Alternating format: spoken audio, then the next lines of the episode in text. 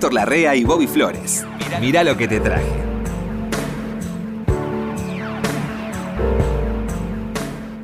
Flower. ¿Qué tal, Héctor? ¿Cómo le va? Qué gusto de verte. ¿Usted vio a Sinatra cuando vino acá a Buenos Aires? No, porque yo había estaba paseando, en ese momento era mitad de año, creo. ¿Ah, sí? Creo que fue junio o julio, Yo no me acuerdo. mucho. que yo aprovechaba las vacaciones de mis hijas para, para irme por ahí. Usted siempre aprovecha cualquier cosa para Sí, pero después le dije a mis este a mis amigos, me dice lo mismo que vos, me dice, cuando vino Sinatra, ¿por qué no estuviste? ¿Por qué no estuviste? Y en Bragado decían una cosa, ¿Qué? dos guapos en un mismo boliche no puede haber. Y Entonces Sinatra- yo me tuve que ir para no arruinarle la noche. Qué Eh. lástima que no vi. ¿Vos lo viste? No, no, no, yo no lo vi. Por eso, pero me, no hay mucho registro de ese show, me enteré. No, pero, pero fue bueno, el show fue bueno. Y Sinatra estaba bien aún, sí, sí. Y gran mérito de Palito Ortega, Gran mérito. a gran- quien se le ha rendido un homenaje así. Sí, sí, sí, Palitos estar. mi- Las nuevas generaciones están reconociendo algo que a mi generación le costó mucho, que era reconocer a esos artistas populares. Sí. Yo sí. siempre reconocía eso, la verdad. Ortega es un hombre con virtudes y defectos como cualquier otro, Sí, sí. pero el saldo es buenísimo. Ortega es un gran tipo. Es un gran tipo, me. Me gusta mucho Ortega. Ortega, en el colmo de la popularidad, yo, yo era un, un piojoso que, re- que recién empezaba. El eh, Palito Ortega, Piojoso. y fui a hacer un programa de televisión antes de Canal 13.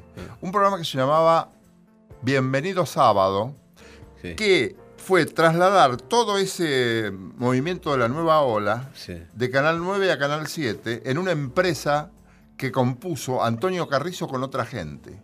Antonio Carrizo. Claro. Tony Carrizo. Tony Carrizo, el gran Carrizo. Sí. Entonces se fueron a Canal 3, a Canal 7, que Sí. quedaba ahí en la calle Viamonte. El viejo Canal 7. No sé si vos lo llegaste a conocer. No, pero me hablaron de ese. El viejo en Canal el 7. edificio Alas. Sí, sí, sí, sé dónde estaba. Aeronáutica. Sí, sí, sé dónde estaba estaba. ahí. E hicieron Bienvenido Sábado. Sí. Y la, la característica la hizo quien la iba a hacer. Mm.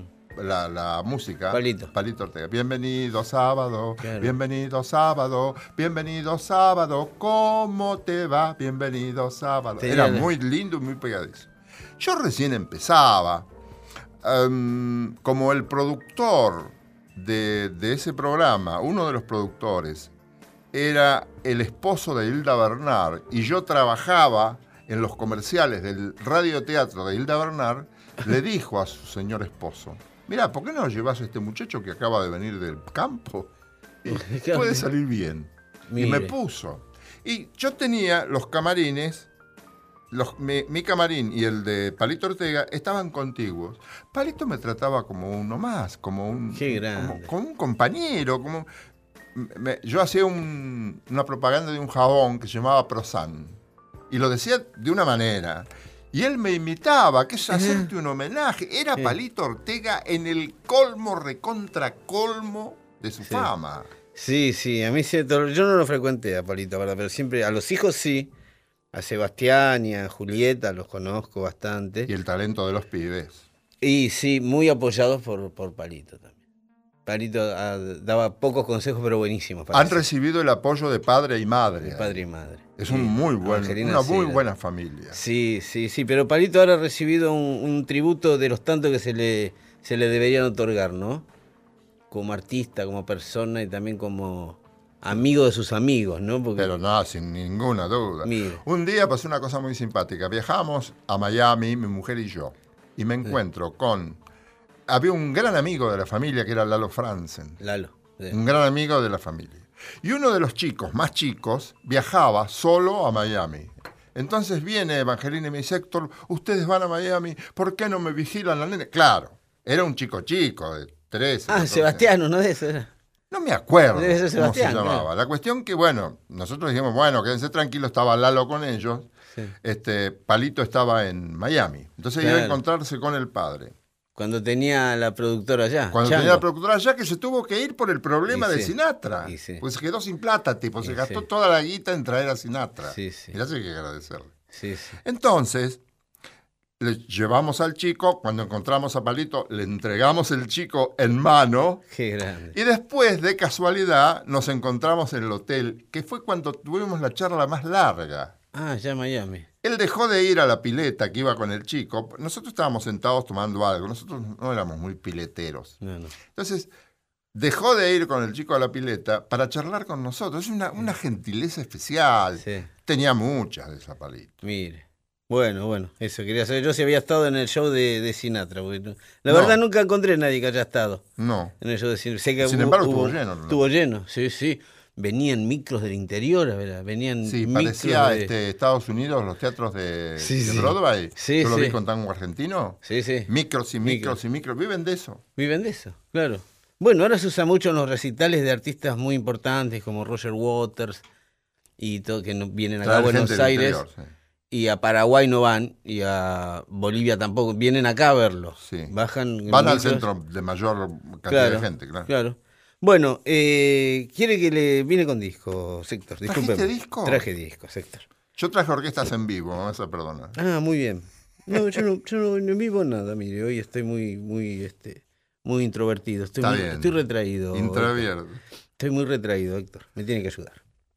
Eh, Chabuca Granda. ¿Le gusta? Ah, Qué gran artista, gran artista. reconocido por casi todos. Eh, la verdad, ella ha venido mucho a la Argentina. Sí. Eh, Chabuca Granda tiene un repertorio amplio, pero fundamentado en el vals peruano, que tanto nos gusta y nos seduce siempre. Siempre. Y tiene de, de los grandes clásicos del vals peruano varias versiones. Los tiene con trío de guitarra, con orquesta, con un cuarteto. Yo le traje La Flor de la Canela, acompañada de guitarra, guitarra, una, y eh, el cajón peruano. Vio ese que se sientan arriba y le dan ese, ese instrumento de percusión peruano. Bueno, quiere escuchar la- una de las versiones que a mí más me gusta por lo despojada, ¿no? De La Flor de la Canela, Chabuca Granda, Pero con claro. un mínimo acompañamiento. Pero claro. Vamos. Déjame que te cuente limeño, déjame que te diga la gloria del ensueño que evoca la memoria del viejo puente del río y la alameda. Déjame que te cuente limeño, ahora que aún perfuma el recuerdo ahora que aún se mece en un sueño el viejo puente, río y la alameda. Jazmines en el pelo y rosas en la cara airosa.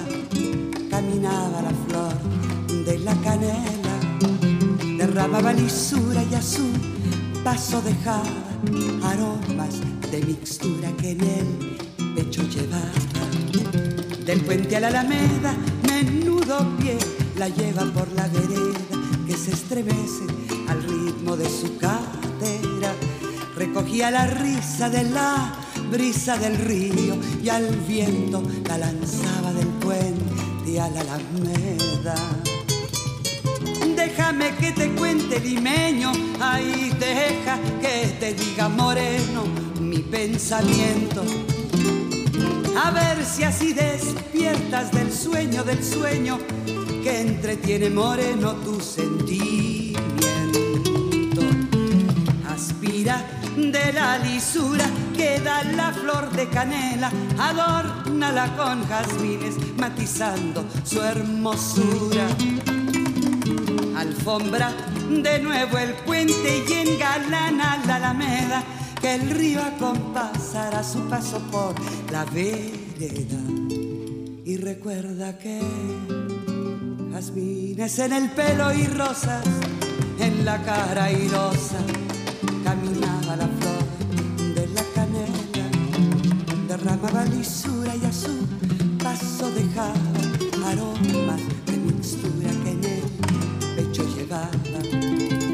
puente a la alameda, menudo pie la lleva por la vereda que se estremece al ritmo de su cadera. Recogía la risa de la brisa del río y al viento la lanzaba del puente a la alameda. Ahí tiene usted. Además, gran amiga de los argentinos. Chabuca. Sí. Sí, qué voz, ¿no? Sí, y acá tiene muchísimos admiradores. Me imagino. Voz, intención, canción y sentimiento. eh, Facilidad para comunicar sentimientos, que ahí está la cuestión. Claro. Claro, No claro. puede cantar muy bien, pero si no comunica sentimientos. Y el peruano tiene mucho para pasar, ¿eh? Sí. ¿Sabe quién es el que más me comunica sentimientos a mí?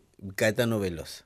Ah, también. Caetano Y- y claro. Tantos tonos juntos. Pero claro, el otro día Sí. te traje una versión de Caetano De- en castellano. De Fina Estampa trajo. Claro. Y, y allí, y en todas las que grabó en castellano, Sí.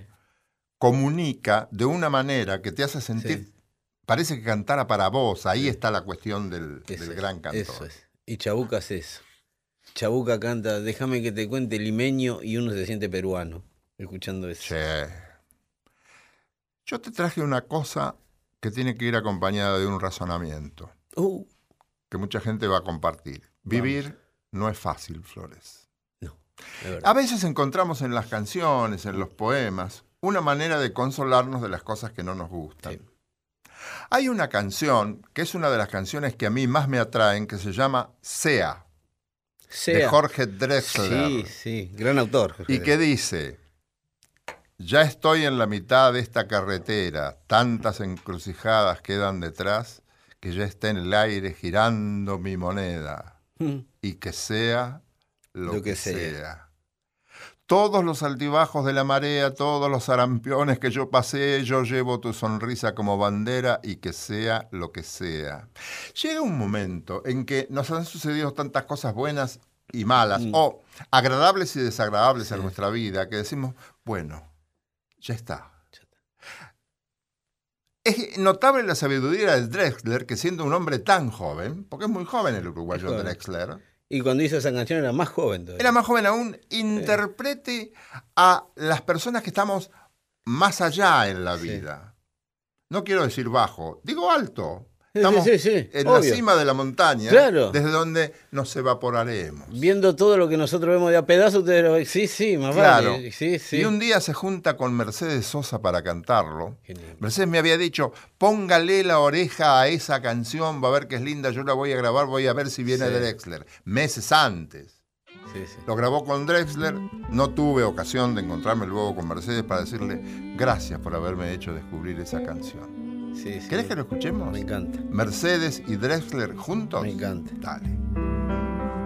Ya estoy en la mitad de esta carretera. Tantas encrucijadas quedan detrás. Ya está en el aire girando mi moneda. Y que sea lo que sea. Todos los altibajos de la marea. Todos los arampiones que ya pasé. Yo llevo tu sonrisa como bandera.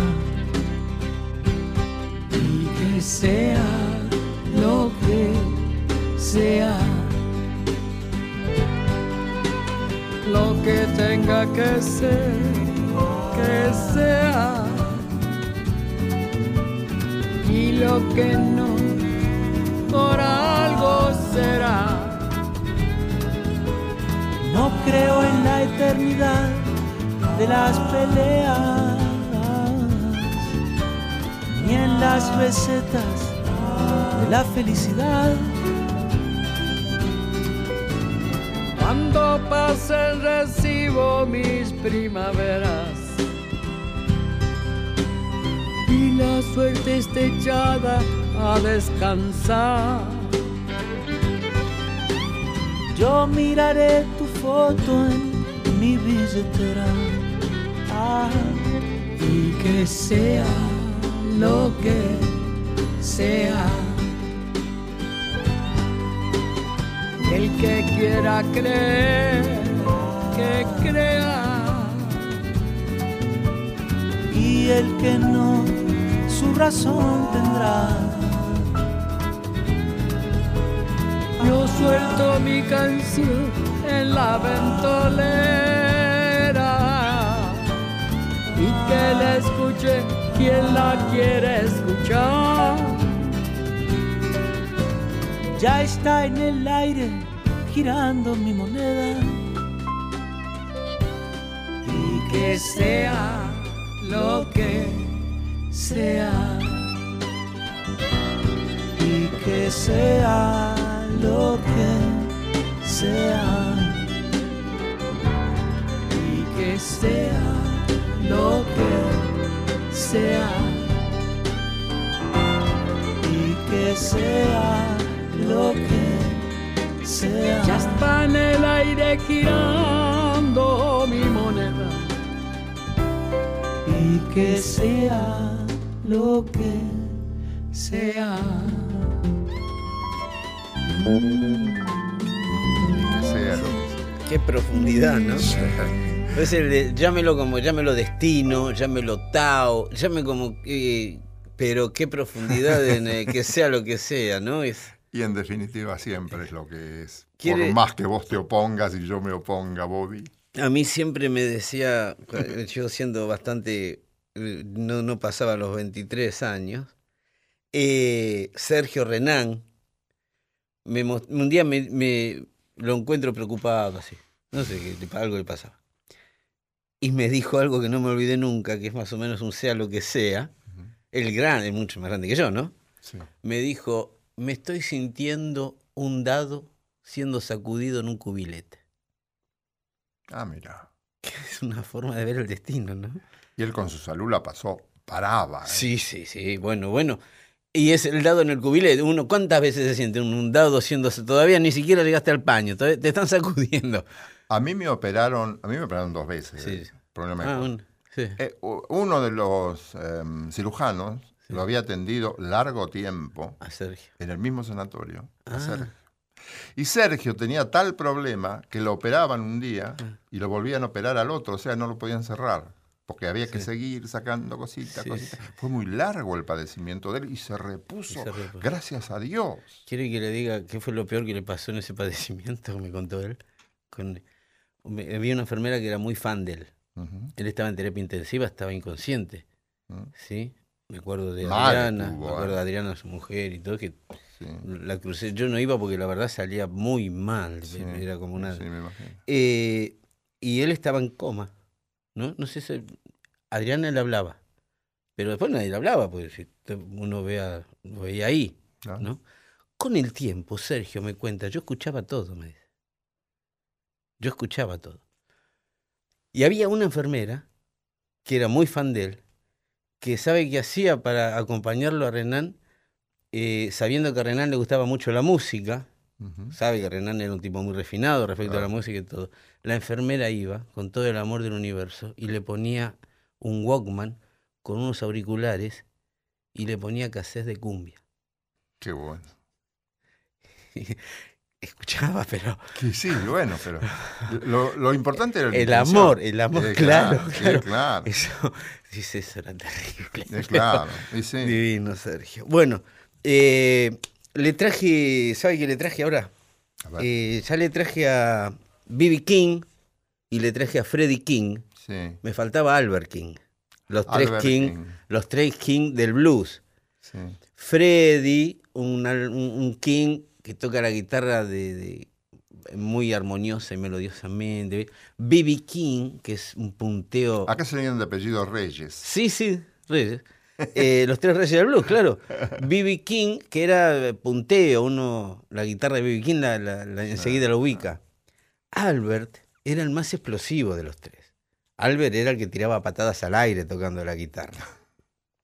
Albert era el que terminaba te- te- transpirado con el saco roto y sin un zapato el show. Albert King tenía esa particularidad de ser de los tres King que fueron contemporáneos durante muchos años, quiero decir, durante 20 años los King, Freddie King, B.B. King y Albert King llenaban cualquier estadio juntos o separados. ¿Quiere escuchar un poco de- del que nos faltaba, de Albert, Albertito King, Con gran expectativa, señor. Angel of Mercy? Meta, señor.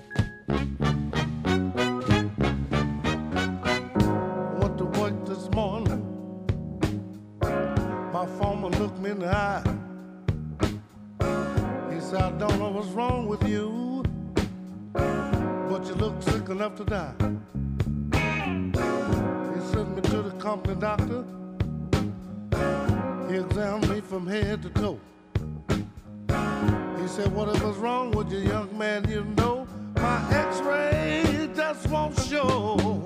I say, Angel of Won't you please look down on me?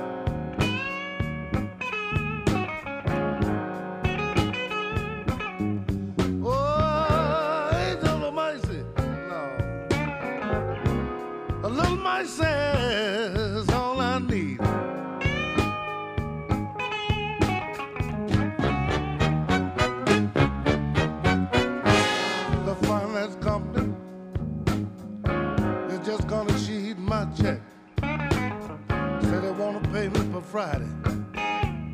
Or they want all the furniture backs.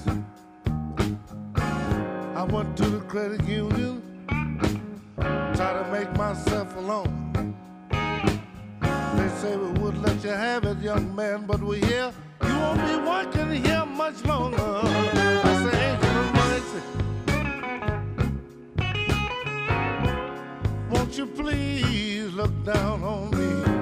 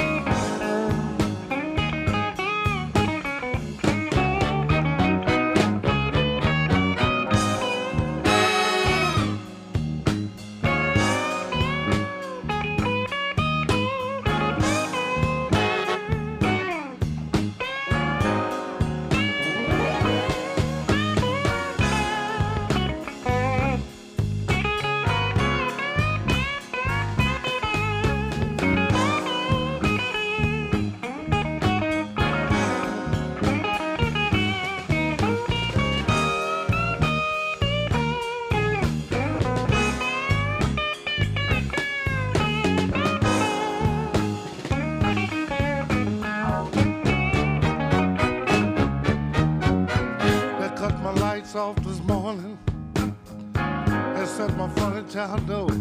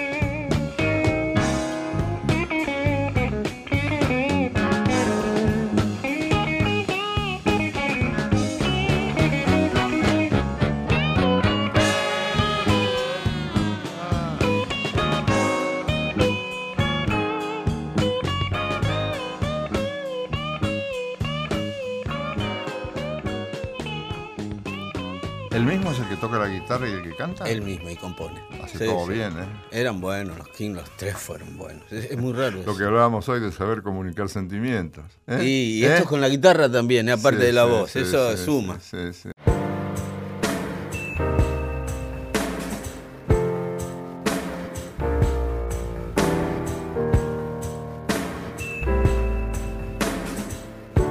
Sigue la radio.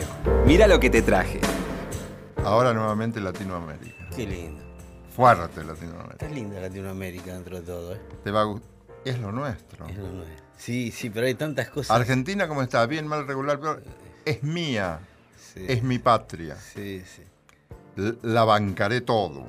Claro. La banca- Va, yo ya no tengo mucho para bancar, ¿no? Héctor, por favor, mire, usted está viendo todo de arriba. de- es uno de los pocos que tenemos arriba de la cima. Héctor. Sea lo que Lo que sea. sea, sí. Violeta Parra, Chilena. chilena. De los Parra de Chile. Sí.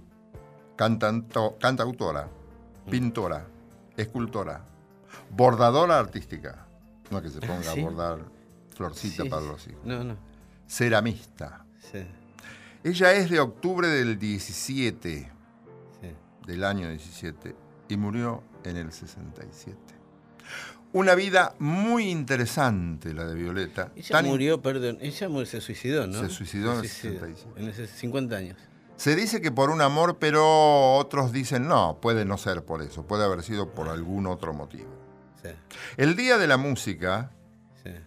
y de los músicos chilenos es el 4 de octubre, en homenaje a Violeta Parra, el día de su nacimiento.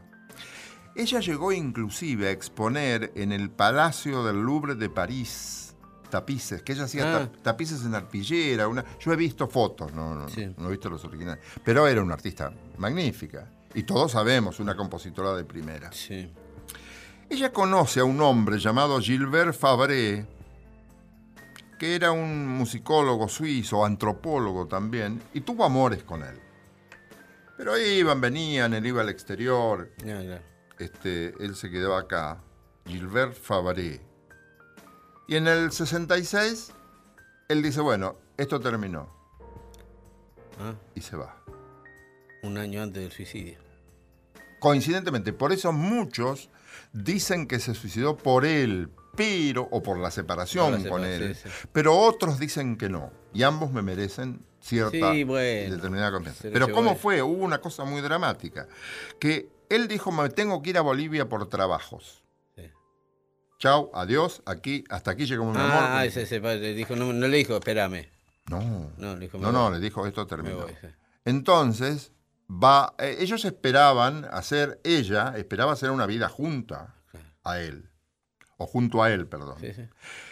Ella va a Bolivia, lo busca, y resulta que este buen hombre era casado No. y tenía familia. Pero qué. Ella volvió, ¿para qué mentir de esa manera, no? No. Digo, Hay ¿no? que sostener eso también en la cabeza de uno. ¿eh? de modo que no me cuesta mucho creer que eso la drama. Ella entró en procesos Y depresivos sí, extraordinarios. Héctor. Era una artista, era muy sensible, vos sabés Y muy bien. Sí, pero ahí no es solo la ruptura lo que tiene que procesar. Tiene que procesar que vivió en una en una vida paralela sin ser avisada, digamos. Una de- eso debe ser. Fue defraudada, francamente. Y eso debe ser muy terrible. Ella se suicidó el 5 de febrero del 67. He elegido una canción que no es de las más populares de Violeta Parra.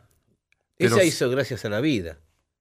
Claro, por eso muchos dicen, fíjate vos, Sí. que Yo- la persona que compone gracias a la vida Yo digo se eso siempre. suicida. Sí, sí, nunca me entró en la cabeza eso. Claro. Aparte, un gracias a la vida que es tan claro y tan preciso, ¿no? Gracias a la vida que me ha dado tanto, me dio... de- En realidad era una persona que amaba lo que le estaba... Eso me llamó Sí. siempre la atención, cómo terminó suicidándose. Bien, lo que yo te voy a ofrecer, ahora pienso que hubiera me- sido mejor ofrecerte gracias a la vida. No, es una discusión. ¿Sabes con quién tuve esta discusión? Con Daniel Divinsky. Ah, bueno. Un día me dijo, Bobby, no, vos no podés hablar mal. No, no hablo mal. Me llama la atención, no es que lo ¿De digo mal. Violeta? De Violeta, sí, sí. Pero también compuso algo que es la contrapartida de Gracias a la Vida y que se llama Maldigo del Alto Cielo. ¿Lo escuchaste Ah, alguna no. vez? No. Ah, Ah. es muy creativo. Escucha la cosa.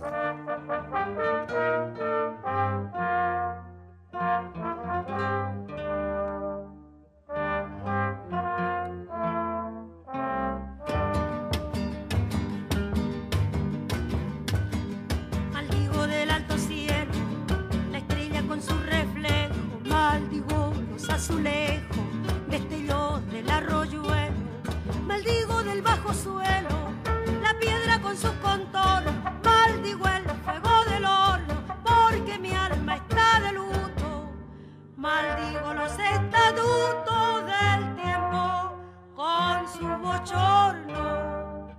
¿Cuánto será mi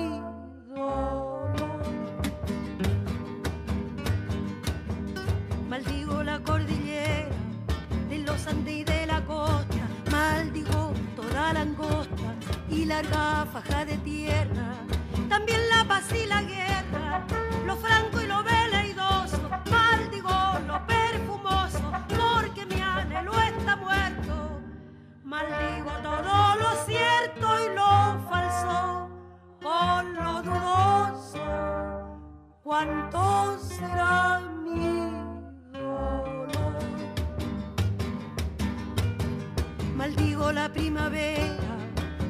jardines en flor y del otoño el color. Yo lo maldigo de vera y la nube pasajera la maldigo tanto y tanto porque padezco un quebranto. Maldigo el invierno entero con el verano sincero. Maldigo profano y santo. Grande será mi dolor.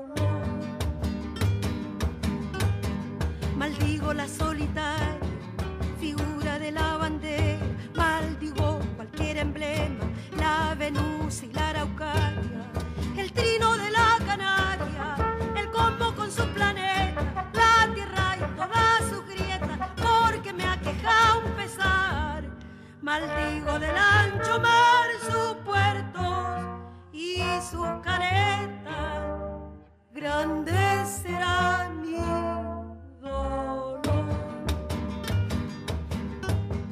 Maldigo luna y paisaje, los pueblos y los desiertos. Maldigo muerto por muerto y el vivo de rey apaje.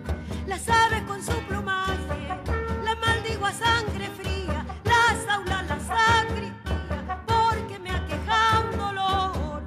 Maldigo el vocablo amor con toda su brujería. ¿Cuánto será mi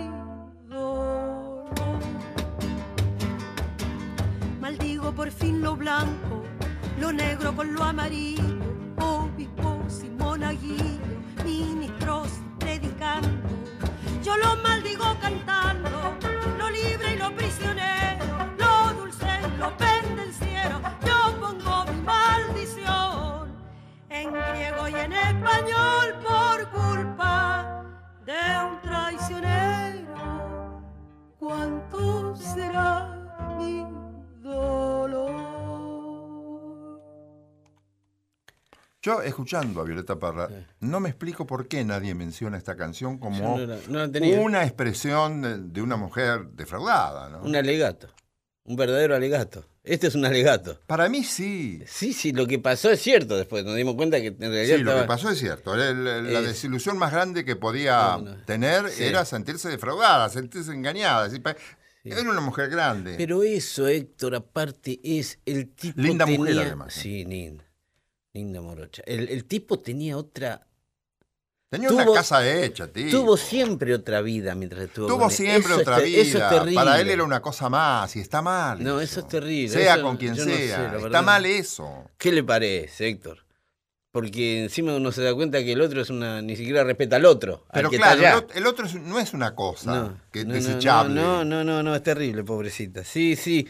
Yo la verdad no conocía esta canción. Ahora la verdad voy a. Es tremendo. Me ha cambiado un poco la perspectiva de Es Violeta tremenda Parra. esta canción. eh. Ahora entiendo lo que le Nadie ella. dice. No sé, sí.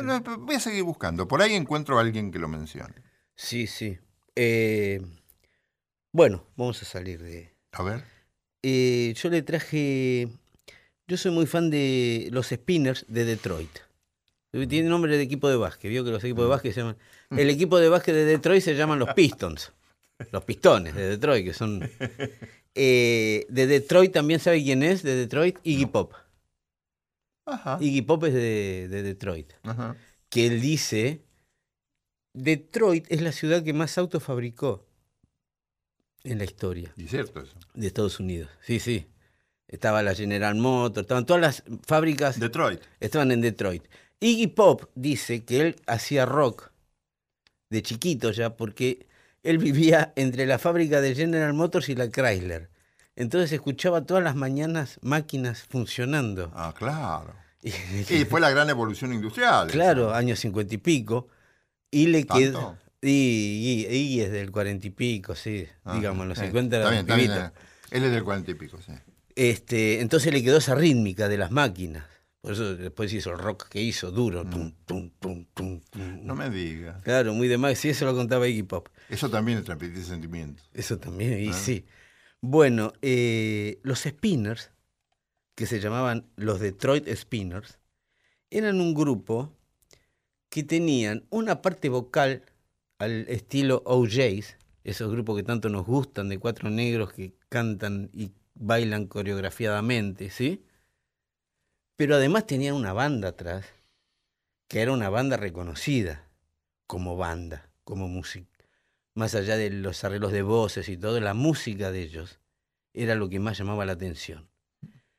Tanto es así que una de las coristas de los Detroit Spinners, ¿sabe quién era de jovencita? ¿Quién empezó con ellos? Diane Warwick. Ah, bueno.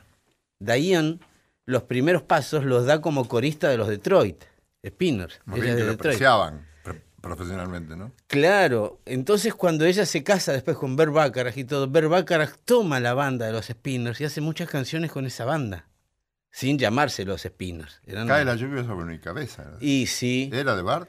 claro, Close to Me, eh, Close to You. Da, da, da. Ujú. Bueno, eh, los Spinners, a mí, esto es algo muy personal, que de ninguna manera este, hago proselitismo ni nada, sino que es una apreciación personal.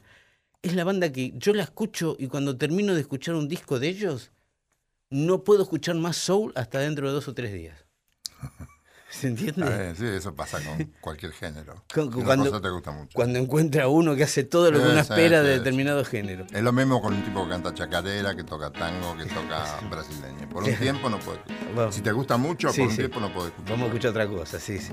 Bueno, ¿quiere escuchar algo de los Detroit Spinners? Sí, señor. Esto se llama... no quiero escuchar más nada. no va a querer escuchar más nada. I'll Be Around de los Detroit Spinners.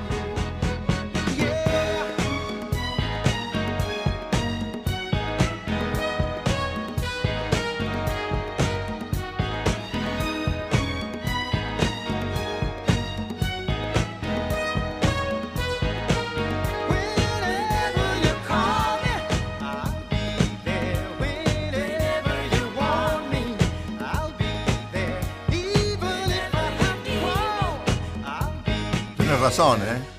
Sí, Hay sí. un sonido muy de ellos ahí, ¿eh? Sí, ¿No? sí, eran, eh, sí, todos eran buenos, todos, el guitarrista, el baterista, el cantante, el soprano, todos, todos eran buenos, la corista, las coristas. En los arreglos se advierte un criterio de armonización bastante moderno. ¿no? Sí, sí, hay que tener en cuenta que esto es del principio de los 70. Es bastante moderno. Eh, Hoy suena moderno, sí, sí. Bueno, ahí uno se da cuenta, ¿no? Que hay canciones y bandas que, y grupos y cantantes que tras- el tiempo no es nada para ellos. El tiempo les suma. Marvin Gaye. Usted escucha hoy un disco de Marvin Gaye del 72, 73, 74. Parece grabado ayer. ¿Ah, sí? Sí. Sí, sí, vamos a hacer, en la próxima le traigo algo. Bueno. Te voy a hablar de. Tengo que hablar de varias gente, pero rápido. Sí, En principio de Woody Allen. Woody Allen. Lo Hace adoro, mucho que no hablo con Woody Allen. Lo adoro, Woody Allen. Por lo general me llama, sí. Sí. ¿Qué tal? Sí, Saludos, yo la vez que lo vi me preguntó por usted ahí en Guerrín. saludos al Bobby. Sí, sí. Este, pero ahora hace mucho que no me llama, no sé, debe andar muy ocupado. Con algunos problemas. No, digo que me gusta Woody Allen porque elige muy bien la música. Tiene un oído. Bueno, él toca. Es músico. Tiene Él su toca. parte. Todavía no se sabe, nadie me ha podido decir si toca bien. A mí, lo- yo no lo vi nunca. Pero conozco dos que lo vieron, de, de quienes confío en su. Uno es Greenbank, Daniel Greenbank, que Bueno, confío en su opinión, criterio musical. Y me dijo: es, está ahí. Tocaba el clarinete. ¿eh? Tocaba el clarinete. Arrima. No, no se larga un solo. Pero tiene un gran entusiasmo, un gran amor por la música. Sí, Lo sí, que sí. te quiero decir es que en las películas me trae cosas que yo a veces no conozco. Claro. Por ejemplo, en Medianoche en París trae un vals tan hermoso, parisino a morir, tocado con guitarra, que a mí me empezó a hacer investigar la cosa, porque allí debe haber nacido en el viejo vals parisino de la vieja. Europa, el vals criollo. Ah, bueno. Sí, muchos me van a querer venir a matar, pero no, me sorprendió, pero puede ser. ¿por qué no? déjenme, ¿Por qué no? seguir, sí. déjenme seguir investigando un poco. Puede ser, puede ser. Pasando por alto muchas películas donde ha habido músicas hermosas, Mm. ahora resulta que en la última película de Woody Allen que se llama La Rueda de la Maravilla, Sí. ¿La vio? no, no la vi. Pero un compañero mío de, de la folclórica, Sí. que hace espectáculo, el amigo Bacaro, Jorge Bacaro, Bacaro. me trajo la música de Kiss of Fire. La vez pasada te lo traje por Armstrong, Kiss of Fire, que es la música del choclo, con una letra que se llama Besos de Fuego. Sí. Kiss of Fire. Sí, sí. Esta mujer, la que, la que interpreta, se llama Georgia Gibbs. ¿Está en la película de Woody Allen esto? No, no, esto sí, la música. ¿la música? Sí, la música, Ah, que es lo que vamos a escuchar Sí, ahora. sí, no sabía Es eso. lo que te traje hoy. Georgia Gibbs es una muchacha de Massachusetts que nació en el 19 y que murió en, en el 2006. Nunca fue conocida acá. 19 2006, du- eh, Sí, 90 y pico de años tenía. ¿no? 19-2006. Ah, Sí, pero nunca fue popular aquí. ¿Y sabes por qué? Porque siempre trabajó, nunca trabajó en espectáculos propios, siempre trabajó acompañando a Ah. otros en televisión, en radio. una corista. No, no, no, no, no. Ella iba y cantaba como telonera. Ah. Cuando iban, por ejemplo, comediantes. Eso se usaba mucho en Sí. Estados Unidos. Ir a lo- acá sería ir a los barrios, no sé cómo Sí, sería sí. allá. Iban, por ejemplo, Dean Martin y fulano tal. Primeras figuras. Sí. Iban y ella hacía de telonera, salía con un grupo y cantaba. Alguna dificultad de relación debe haber existido porque nunca pudo ponerse de acuerdo con los sellos grabadores, donde grababa, sí, grababa profesionalmente y la consumían los norteamericanos, Sí. pero ella tenía frecuentes problemas para aceptar el estilo que le pedían que hiciera. Yo no Ah. sé cómo habrá sido eso. Y vaya a saber. Debe haber habido, andás a ver cuál habrá sido el problema. La cuestión, que vos la escuchás ¿Cómo ahora. se llama? Perdón, que no era- Georgia Gibbs. Georgia Gibbs. Georgia Gibbs. Sí. Y canta Kiss of Fire fue. No se sabe quién la grabó primero. Que- Kiss of Fire Ah, nació sí, en, sí. en el 52. Que fue cuando compraron la música del choclo El choclo. Y le pusieron la letra. y le pusieron la letra. Ella va a saber lo que es cantando. Está por lo menos, por lo menos en, en muchas grabaciones popularísimas en Estados Unidos. Ahora, ¿quién la descubre? Woody ¿O Allen. quién la redescubre? Woody Allen. Woody Allen. Sí, Esta es la versión que si vos la escuchás un poquito, te va a gustar mucho. Tiene voz de negra, además. ¿No es negra? Cantó mu- no es negra. Ah, no es negra. No es Ah, me negra. la hacía negra, mire, no sé por qué. No es negra. Y tiene, tiene, y siempre grabó Rhythm and Blues, grabó con negros mucho, Claro. que tenían toda la autoridad del afrodescendiente. Sí, y ella sin ser negra. Ella se sin ser ahí. negra daba negra y vas a ver ahora que te, te da una voz de afrodescendiente. ¿Querés escuchar? Sí, cómo no. Of Fire.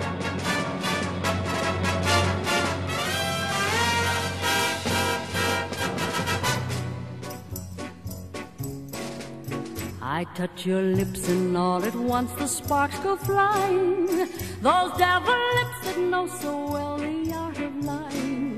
And though I see the danger, still the flame grows higher. I know I must surrender to your kiss of fire. Just like a torch, you set the soul within me burning. I must go on along this road of no returning. And though it burns me and it turns me into ashes, my whole world crashes without your kiss of fire. I can't resist you. What good is there in trying? What good is there denying? You're all that I desire. Since first I kissed you, my heart was yours completely. If I'm a slave, then it's a slave I wanna be. Don't pity me. Don't pity me.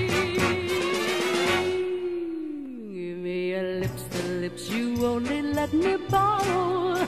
Love me tonight and let the devil take tomorrow. I know that I must have your kiss, although it dooms me, though it consumes me. Your kiss of fire.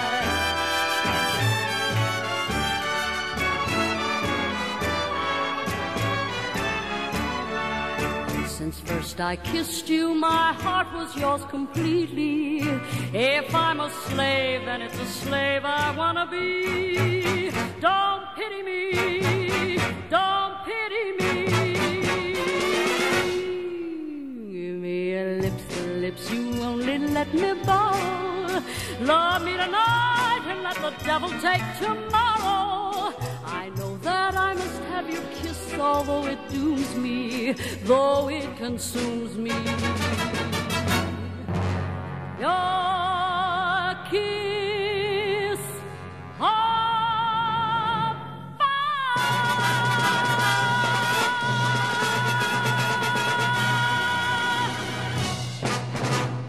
Tiene todas las cualidades de una buena cantante, Sí. Bobby. Sí, sí. Buen vibrato, buena voz, facilidad de comunicación. Parece negra, ¿eh? Parece negra, ¿viste? Parece Yo creía que era negra cuando la escuché por Yo le voy a decir algo, Héctor. No sé de qué año es esto, me late que 52. es de 52. Ha- Había que, ha- había que ser blanca y cantar con negros. Blanca. Pero si vos tenías negros. cualidades, Obvio, pero eh, te admitían. no voy al hecho de lo artístico, voy al hecho de lo social. Ah, sí, bueno. Pero había gente que lo admitía y gente que Sí. no. Ya hablamos mucho también Sí. de lo que pasaba en, en muchos grupos. Por Y ejemplo, sí. el de Miles, Miles Miles. Davis. Miles fue a tocar al Madison Square Garden y entró por el costado. Claro, pero además no lo querían a, no lo querían a Bill Evans porque era blanco. No, no, bueno, voy por eso, mi, ay, bueno, y Bill Evans, estamos, mire, Y le dijo las célebres palabras. Sí. Lo llamó al, saxofonista que nos gusta tanto. Sí. Y le dijo... Coltrane. Coltrane. Y le dijo, Sí. nene, con la música no se jode. Acá No, es otra cosa. No hay ni negro ni blanco, hay música. Ya, bueno, por eso le estoy diciendo, esta mujer y mujer, en los 50. Y mujer. Eh, bueno, eh, volvemos a Latinoamérica, volvemos a Latinoamérica y mire, le voy a hacer más Hoy exacto. es un día esencialmente latinoamericano. Le voy a hacer más, mire con qué precisión le voy a hacer más exactos. Villa Urquiza. ¿Eh? Más Latinoamérica. no Más latinoamericana posible. Le- más precisión le digo. A ver, a ver. Iberá y Goyeneche. Eh, Los estudios de Luis Alberto Spinetta. eh, La diosa Goyeneche salvaje. hace- no, no, no hace mucho tiempo. La avenida Goyeneche por Goyeneche. Por Goyeneche. ¿Por Roberto Goyeneche? Claro. Ah, ¿es ahí? Es mi barrio. Yo sabía que había una calle, Sí, pero no sí. sabía que era ahí. Pintaron un mural de Goyeneche en, la esquina de casa. No es Saavedra. Bueno, es cambia ahí, Saavedra y Urquiza cambian esa avenida justamente. Ah, cambia. Claro, claro, en la avenida Está bien, Goyeneche. Con Goyeneche cambia todo, incluso las calles. Claro, eh, bueno, en los estudios de, de Luis una vez se juntan un muy jovencito Fito Páez, Fito Páez con 25, 26 años, ya iniciado, pero todavía no la, la estrella que es hoy. Y Luis Espineta, sí, la estrella que fue siempre, que eh, era una especie de habilitar a Fito Páez. Era como diciendo, "Mm, este muchacho, si no le prestaron atención, presten atención. No nosotros, los que lo conocíamos a Fito, que sabíamos de su... Pero Fito, hasta ese momento Fito todavía estaba ahí, era pianista de Charlie, era pianista de Baglietto, había hecho un disco. Cuestión que hacen un disco, los dos juntos, La La La, Fito y Spinetta, y hacen una serie de canciones de Fito, otras de Spinetta, hacen un tango que hacen Grisel, en una versión muy... Un día lo voy a traer, Grisel, por Spinetta y Fito. Y hacen esta, que se llama Parte del Aire. Que a mí me dijo Luis, esta, esta era de Fito. Esta la trajo Fito y me encantó. Una de esas canciones que eligió Luis, vamos a poner esta en el disco. ¿Quiere escuchar? Se llama Parte del Aire. Sí, señor. Me encanta. Fito Páez, Luis Alberto Spinetta. Lo pensó dos veces y se marchó como una frutilla su corazón. Mismo con los parientes. Me dejó unos discos en el placar, un reloj de plata y un samurai, todo detallado en un expediente.